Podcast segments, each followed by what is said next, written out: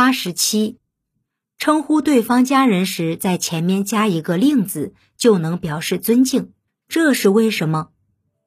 我们常常听一些有文化的人称对方的父亲、母亲为令尊、令堂等，这是一种表示尊敬的表达方式。类似的还有令兄，是对对方兄长的敬称；令妹是对对方妹妹的敬称；令郎是对对方儿子的敬称。令爱是对对方女儿的敬称，令捆是对对方妻子的敬称，令亲是对对方亲人的敬称。为什么加了令字就可以表示尊敬呢？原来令有美好的意思。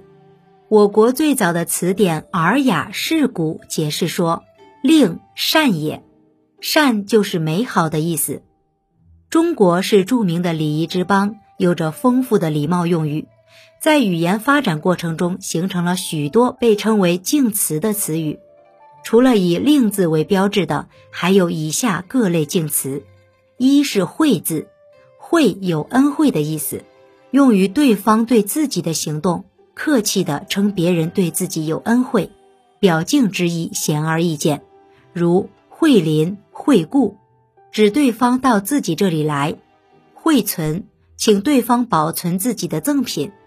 惠赠指对方的赠与，二是垂字，用于别人对自己的行动，以垂的由上向下的意义来表示对尊长的仰慕，如垂问、垂询，指对方询问自己；垂念指对方想念自己；垂爱指对方对自己的爱护。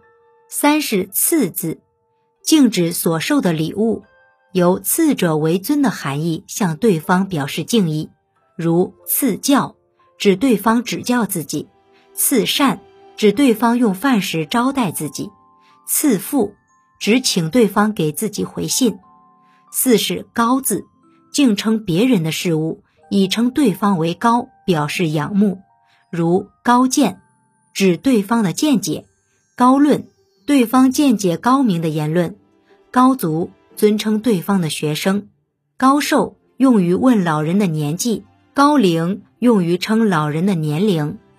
五是奉字，用于自己的行为设计对方时，常指敬献东西，举至眉眼处。奉献的本意就是指把贡品抬升到眉毛的高度，献给君主，以表示尊敬。因此，以奉为字头的动词常表示尊敬，如奉送。赠送、奉还、归还、奉劝、劝告、奉陪、陪同、奉告、告诉、奉达、告诉、表达、奉复、回复，多用于书信。敬词还有很多，此处不多举例。恰当的在言谈和书信中使用这些敬词，会使自己变得彬彬有礼，并富有内涵。您刚才收听的是《文化精华下：中华文化十万个为什么》，同名图书由中华书局出版，演播路德金。